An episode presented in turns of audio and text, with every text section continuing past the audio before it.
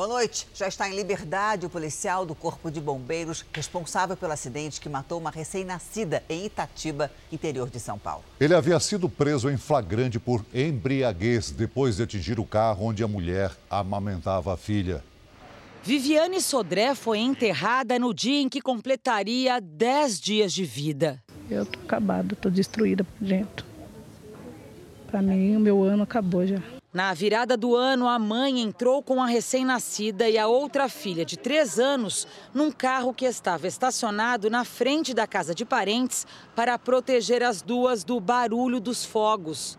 Enquanto a amamentava, o veículo foi atingido por outro carro que vinha em alta velocidade, segundo testemunhas. As duas crianças ficaram feridas, Viviane em estado grave. O impacto que te levantou e empurrou o carro para trás, ela foi para frente com a menina no colo. O motorista era Robson Fabiano Gabriel, cabo da Polícia Militar que trabalha no Corpo de Bombeiros. Segundo o boletim de ocorrência, ele tinha sinais de embriaguez, olhos vermelhos, dificuldade para se equilibrar e cheiro de bebida alcoólica.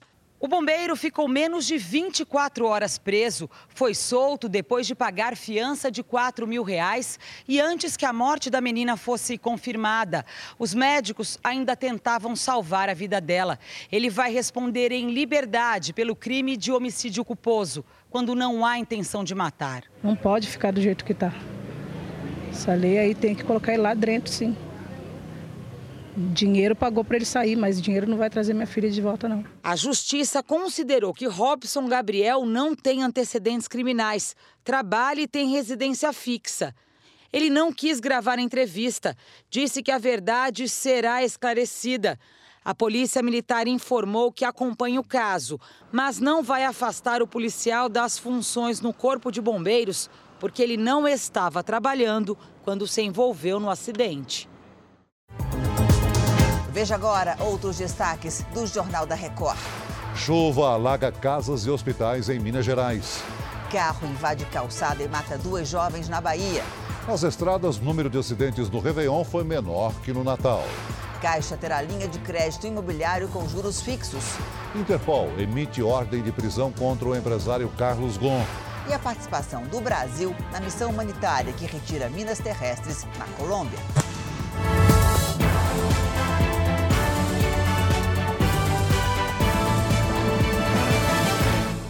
Oferecimento: Bradesco em 2020. Brilhe do seu jeito.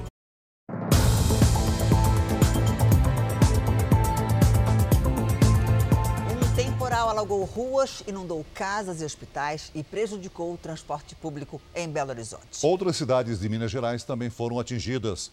Foi emitido um novo alerta de chuva forte no estado.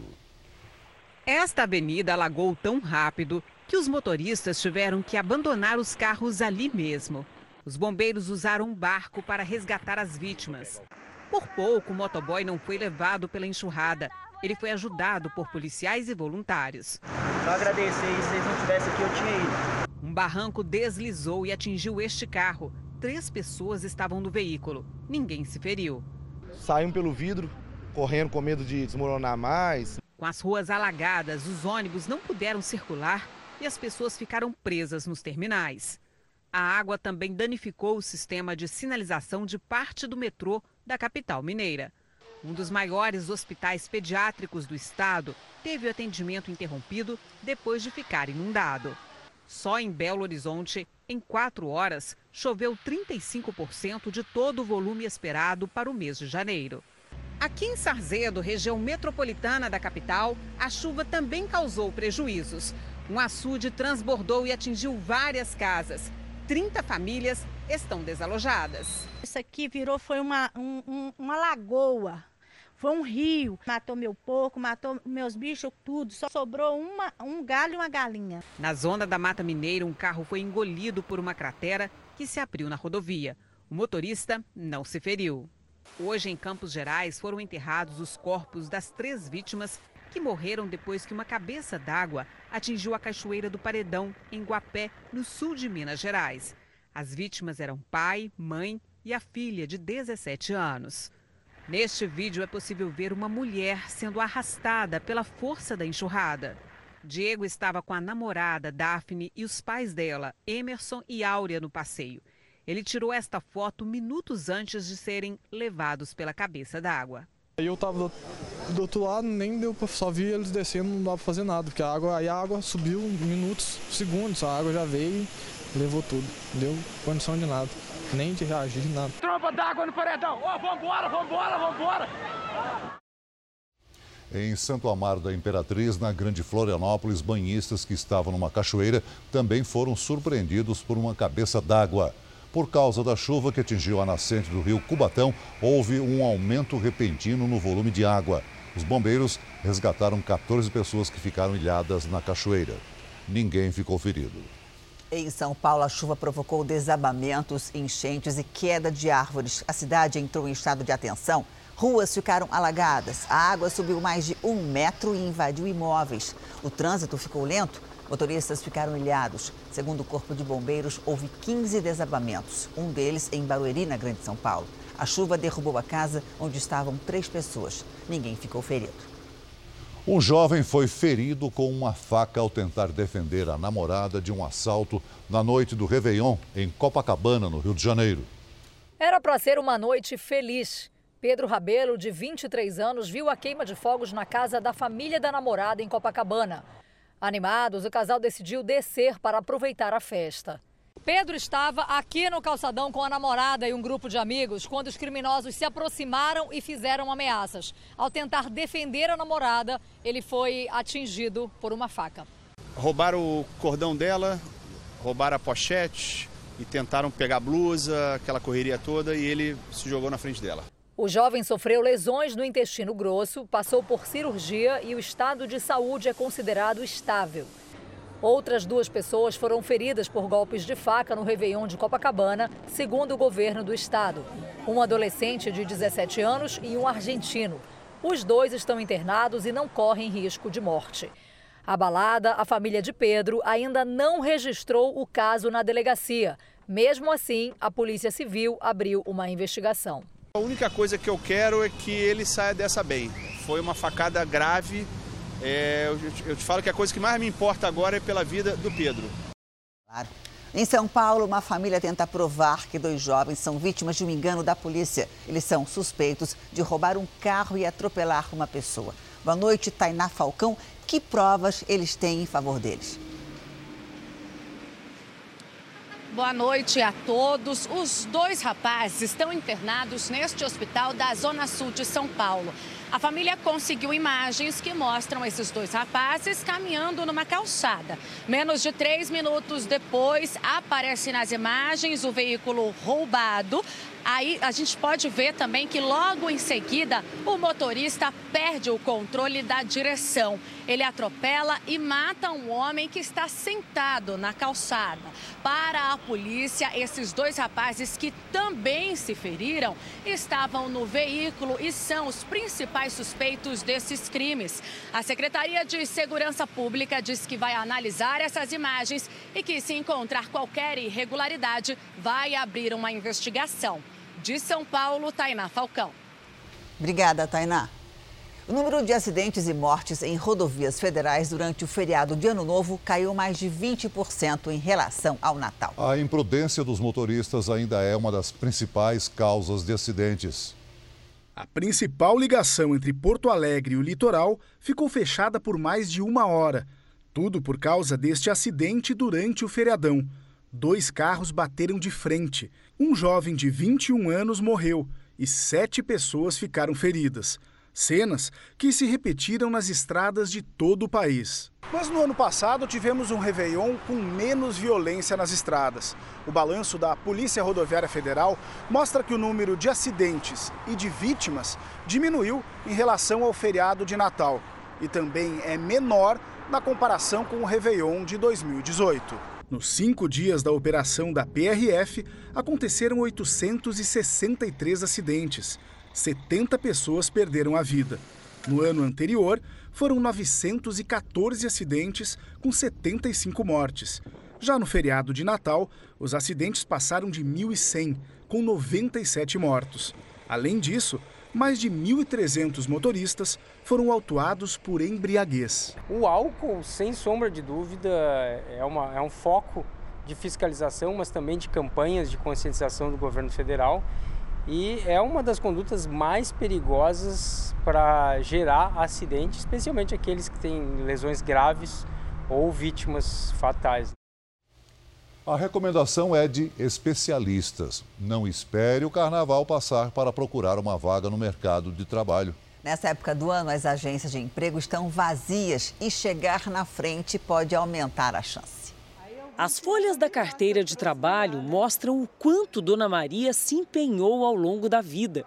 Muitos empregos, todo tipo de serviço. Eu trabalhei de cozinheira, empregada doméstica, faxineira, diarista. Mesmo aposentada, ainda faz bicos, poucos, mas sonha em ter a carteira assinada de novo. Eu ia botar minhas dívidas em dia, minha vida, né, organizar ela todinha. Dalila também aproveitou o primeiro dia útil do ano para procurar trabalho nessa unidade municipal de atendimento ao trabalhador. Quer começar 2020 fora da estatística de quase 12 milhões de desempregados no país. Que tipo de emprego você pegaria hoje? Ah, se tiver disponível, né? Não tem escolha de vaga. Normalmente, cerca de 500 pessoas por dia passam aqui pelo CAT do centro de São Paulo. É difícil arrumar uma vaga até para sentar, mas na primeira semana do ano, por conta das festas e das férias, o movimento cai bastante, o que acaba sendo uma grande oportunidade para quem quer começar o ano empregado é que a concorrência também diminui e muito nessa época. Só em São Paulo, o centro oferece mais de 2.500 vagas para vários tipos de função. Presencialmente você ainda consegue fazer é, e entregar um currículo, fazer uma apresentação. É importante para vagas operacionais. O consultor de carreira diz que saber fazer um bom currículo ajuda. A nossa dica de currículo sempre é destaque as suas realizações. Mas para alguns tipos de postos, a internet, com vários sites de recrutamento, ainda é o melhor caminho. Para vagas administrativas e de níveis superiores, é muito importante a, a internet, envio de currículo pela internet. Virtual ou pessoalmente, o certo é que chegar primeiro aumenta a chance de começar o ano com emprego garantido. A Interpol entregou ao Líbano uma ordem de prisão contra o brasileiro Carlos Gon. O executivo fugiu enquanto cumpria prisão domiciliar no Japão. Autoridades japonesas fizeram buscas na casa do empresário Carlos Gon para tentar entender como ele fugiu. Segundo as investigações, o brasileiro, que tem nacionalidade libanesa e francesa, usou um segundo passaporte francês para entrar no Líbano. Ele teria viajado em um jato particular que fez escala no aeroporto de Istambul, na Turquia. Sete funcionários do aeroporto, entre eles quatro pilotos, foram detidos pela polícia turca. A polícia libanesa recebeu ordem da Interpol para prender o empresário. Apesar da decisão, Carlos Goin pode seguir em liberdade, pagar apenas uma fiança e ter o passaporte apreendido. O Líbano não tem tratado de extradição com o Japão. O ex-diretor da Renault Nissan foi preso em novembro de 2018 em Tóquio. Ele é acusado de sonegação e fraude e deveria ser julgado no Japão a partir de abril desse ano. Em nota, Carlos Gon afirmou que deixou o país sem ajuda da família e que planejou tudo sozinho. Ele disse ainda que não fugiu da justiça, mas escapou da injustiça. O governo do Líbano desmentiu a informação de que o executivo está no país. Veja a seguir: a Caixa terá financiamento habitacional com taxa de juros fixa. E ainda hoje, uma reportagem exclusiva sobre as minas terrestres que ficaram para trás na Colômbia e o trabalho do Exército Brasileiro para retirar esses explosivos.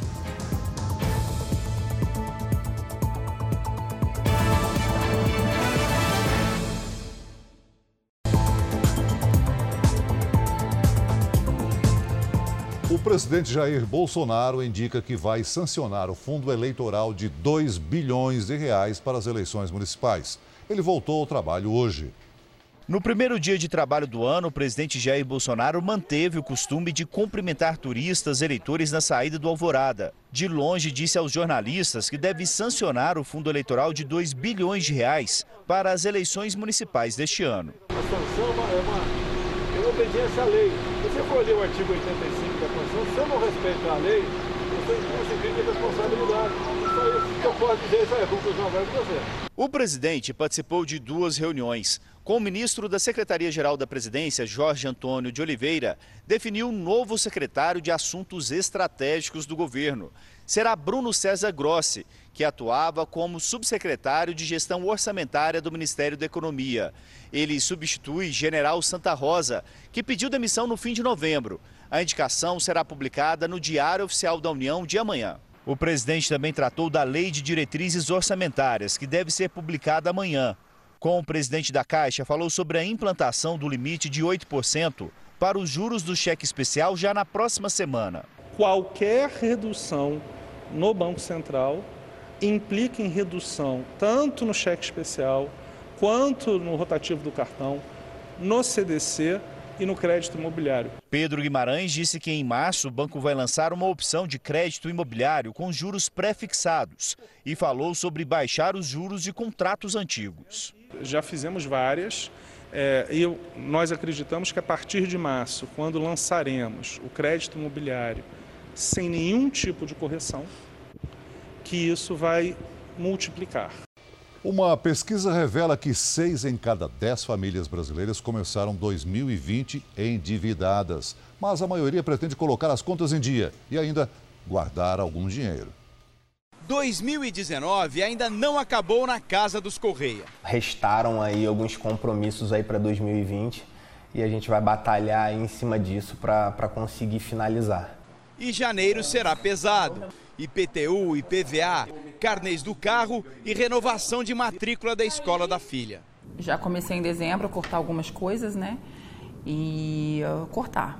Cortar o que dá para segurar para poder se ajustar. Poupar. O que a família de Tiago traçou como meta para esse ano é o desejo de praticamente a metade dos brasileiros. E essa vontade é reforçada por um outro dado. Mais de 80% das pessoas não conseguiram realizar os seus objetivos no ano passado, exatamente por falta de dinheiro. A compra de um carro, de uma casa, né? Plano de saúde que não deu para eu pagar, várias coisas. A pesquisa do Clube dos Lojistas e do Serviço de Proteção ao Crédito revela ainda que seis em cada dez brasileiros sentiram os efeitos da crise, seja por desemprego ou baixa renda. Mas, por outro lado, 60% dos entrevistados estão confiantes no crescimento econômico. Para esse especialista, sair do vermelho exige planejamento financeiro. Você vai ter que abrir mão né, de certo tipo de consumo para fazer o dinheiro sobrar. A partir do momento que o dinheiro sobra, você poupa e lá na frente pode fazer frente ao tipo de objetivo que você queira colocar em 2020. Se depender dos Correia, as dívidas vão acabar em abril. E o dinheiro que sobrar tem destino certo. A gente tem o futuro da nossa filha, né? Que ela quer fazer a faculdade de medicina, então em dois anos a gente tá, tem que estar organizado para poder realizar esse sonho. A chuva em vários pontos da região sudeste fez o calor diminuir. Boa noite para você, Lidiane. O que, que provocou essa mudança? Oi, Janine, boa noite para todo mundo que nos acompanha. Olha, os temporais são consequência de uma frente fria que chegou ao sudeste e tem mais chuva à vista, viu? Além da frente fria, ventos que giram no sentido horário no oceano puxam a umidade da Amazônia, o que aumenta o volume de nuvens carregadas, principalmente sobre São Paulo e Rio de Janeiro. Por isso, tem alerta para alagamentos, deslizamentos e granizo nestas áreas, além da região central de Minas e no Espírito Santo. No sul, faz sol apenas no interior do estado gaúcho. Em Santa Catarina e no Paraná, chuvas passageiras. Em grande parte do norte e do centro-oeste chove, mas o sol aparece e esquenta rápido por lá. De Alagoas até o Rio Grande do Norte, tempo firme. Agora, nas outras regiões do Nordeste, aí tem previsão de pancadas rápidas. Em São Luís, vamos ver aqui, máxima de 32 graus, faz 27 no Rio Branco. Em Campo Grande, 33 e apenas 25, tanto em Belo Horizonte quanto em Curitiba. No nosso tempo delivery tem uma pergunta do Miro, de Vitória da Conquista, do Marivaldo Pimentel, de Irecê e da Gisele Santos, de Alagoinhas, que compartilha com a gente esse pôr do sol maravilhoso. Todos são da Bahia e querem saber como é que vai ficar o tempo no estado. Muito bem, vamos lá, Janine. Olha, faz sol e chove também em todas as cidades da Bahia. A diferença é que o sol vai esquentar um pouquinho mais ali ou aqui. Para você, Miro, 29 graus em Vitória da Conquista. Faz 31 aí em Irecê, Marivaldo, e até 35, Gisele, em Alagoinhas. Em São Paulo, Brasília e Vitória tem risco de temporais para amanhã, com máximas de 23, 27 e 29 graus. Boa noite a todos. Eu volto amanhã, Janine. Obrigada, Lidiane. Boa noite para você também. Até amanhã. A greve do transporte na França é a maior desde 1986. Hoje, a paralisação completou 29 dias seguidos. O protesto é contra a reforma da Previdência proposta pelo governo. Macron disse que espera chegar a um acordo com os sindicatos o mais rápido possível, mas sem se afastar dos princípios estabelecidos pelo governo. Enquanto isso, Novas manifestações estão marcadas para a semana que vem. A seguir, motorista invade calçada e mata duas jovens em Salvador. Exclusivo. Nossos repórteres acompanham o trabalho de remoção de minas terrestres na Colômbia. O país é o segundo em número de explosivos no mundo.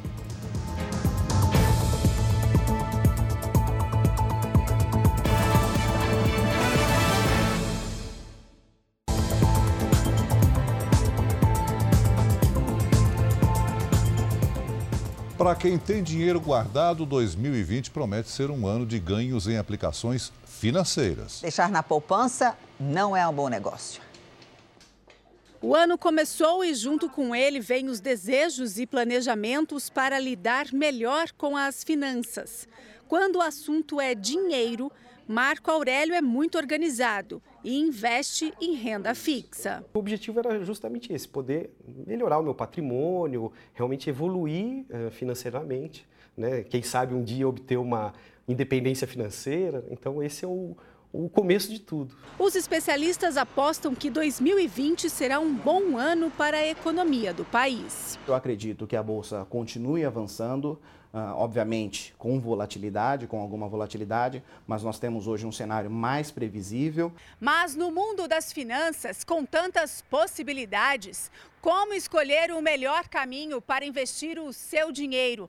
Os especialistas dizem que o primeiro passo é identificar o perfil do investidor mais arrojado, que gosta de desafios e arriscar para ter um retorno maior, ou mais conservador, que prefere a segurança, mesmo se o ganho for um pouco menor. De toda forma, uma coisa eles garantem: não é hora de deixar o dinheiro dormindo na boa e velha poupança. Nos últimos cinco anos, é a primeira vez que o rendimento da poupança deve ficar menor que a inflação prevista para o ano. Com a menor taxa Selic da história, 4,5% ao ano, o momento é de buscar formas de investimento mais arriscadas para conseguir melhores resultados. Se você é um investidor muito conservador, busque Tesouro Selic, CDB, LCI, LCA. Se você é um investidor moderado, fundo de investimento multimercado, fundo de investimento em ações, fundo imobiliário e aí sim uma parcela em renda fixa.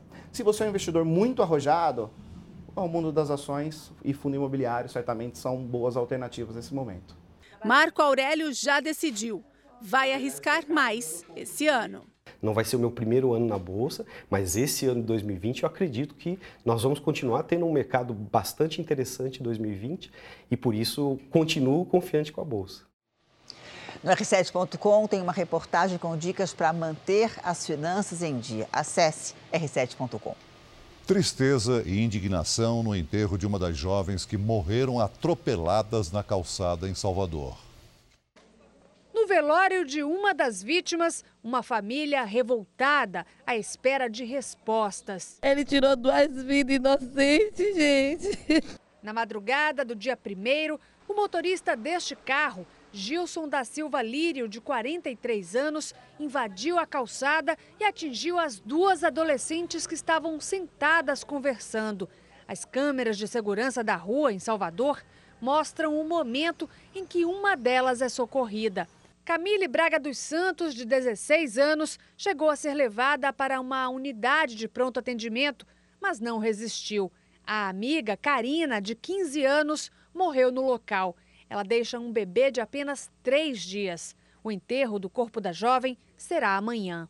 O motorista foi ouvido e vai responder em liberdade. Na delegacia, contou que estava sendo perseguido por assaltantes quando perdeu o controle do veículo. A polícia informou que ele não apresentava sinais de embriaguez.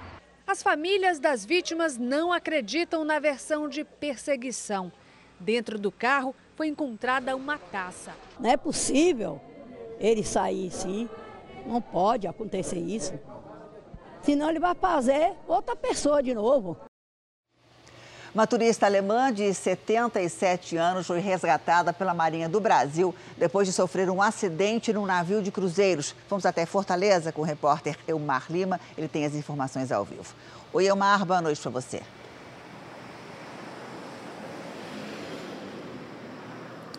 Olá, boa noite. O navio passava cerca de 200 quilômetros da costa brasileira. A senhora teria caído de um nível para o outro no navio e então fraturado o fêmur da perna esquerda. Pela distância, a Marinha do Brasil precisou ser acionada para fazer o resgate de helicóptero.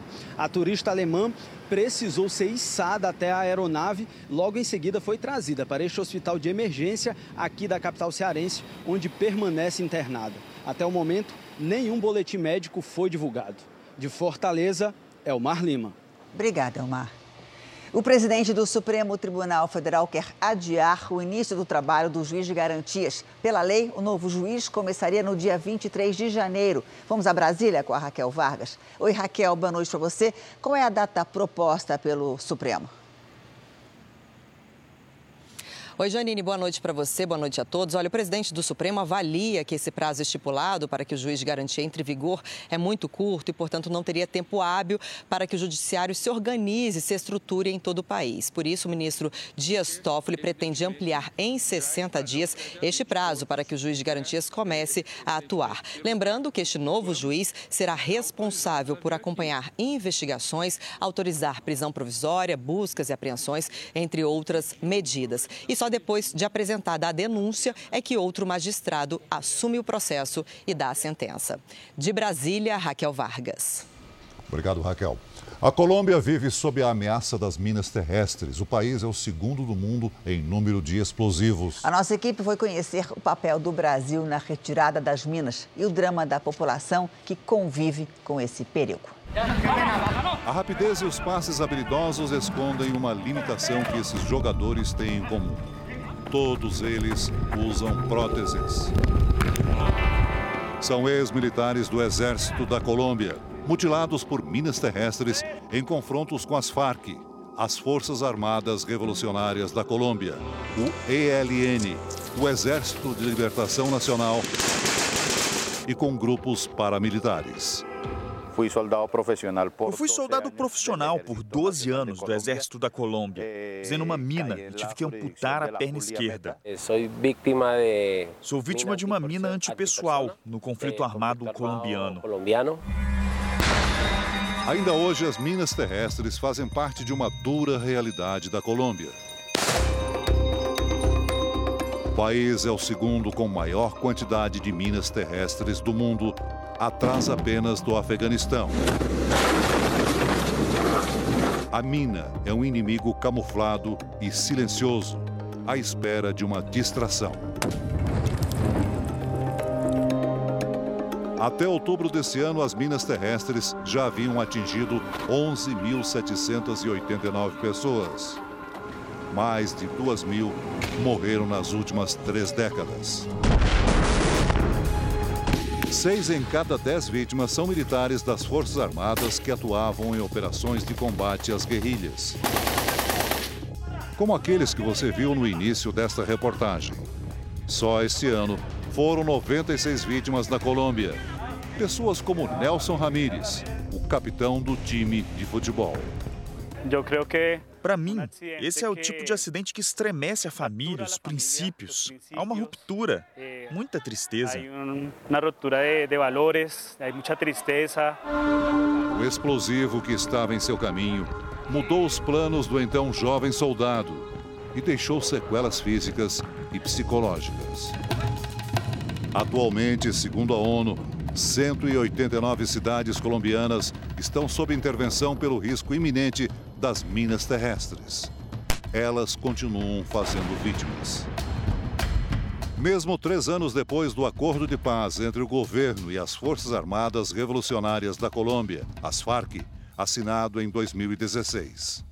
O pacto previa o fim do conflito de 53 anos, que deixou mais de 200 mil mortos, 60 mil desaparecidos e obrigou o deslocamento de 6 milhões de pessoas.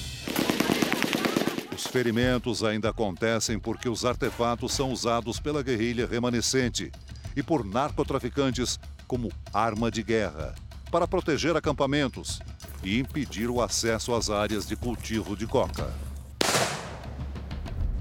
Este uso e o poder destrutivo das minas criam um desafio para o governo e a missão humanitária encarregada de desativar os explosivos. É aqui que o Brasil entra nessa história. Estou, Brasil. E nossa equipe acompanha. Pode continuar, sim? O Brasil participa dessa operação desde 2005. O capitão de corveta Diago Caldas e o capitão-tenente Rodrigo Pacheco são instrutores aqui.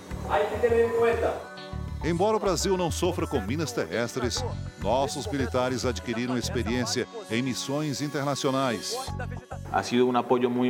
Tem sido um apoio muito importante. Desde a chegada dos brasileiros aqui na Colômbia, recebemos ajuda na capacitação e na instrução dos nossos homens. O aluno, depois de ter todos os conhecimentos em sala de aula, vai colocar em prática aqui nesse campo minado simulado. Ao realizar a detecção, o desminador vai realizar um, um ponto vermelho no local da marcação. Detonação! Acompanhamos uma operação nesta região de montanhas e de selva, que já foi um dos territórios mais violentos da Colômbia. Palco de conflitos sangrentos entre as Farc e paramilitares. É uma das regiões com mais minas no país. E oito municípios agora já estão livres desses explosivos. Para acompanhar os militares, nossa equipe teve que usar o uniforme adequado. Percorremos vários pontos considerados de alto risco até que finalmente encontramos a mina terrestre. A equipe prepara o local e detona o artefato. O trabalho de mapeamento de minas terrestres é feito regularmente para evitar acidentes como o de Vitor. O produtor de tabaco estava com três vizinhos quando foi surpreendido. Fui retirar um tronco grande e senti um impacto que me jogou a três metros. Quando levantei, não sentia nada. E outros tinham sido jogados longe.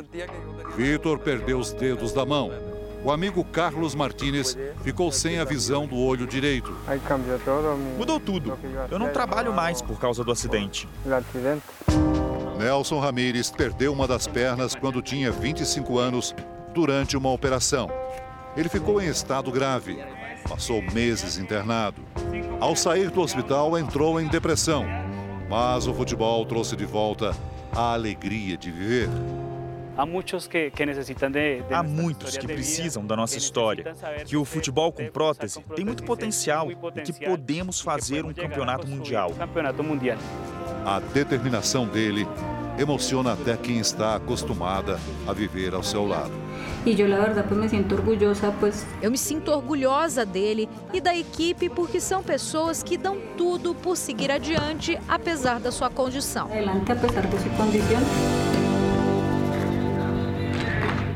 O Jornal da Record termina aqui a edição de hoje na íntegra e também a nossa versão em podcast estão no Play Plus e em todas as nossas plataformas digitais. E à meia-noite e meia tem mais Jornal da Record, hoje com Giovana Rizardo. Fique agora com Amor Sem Igual.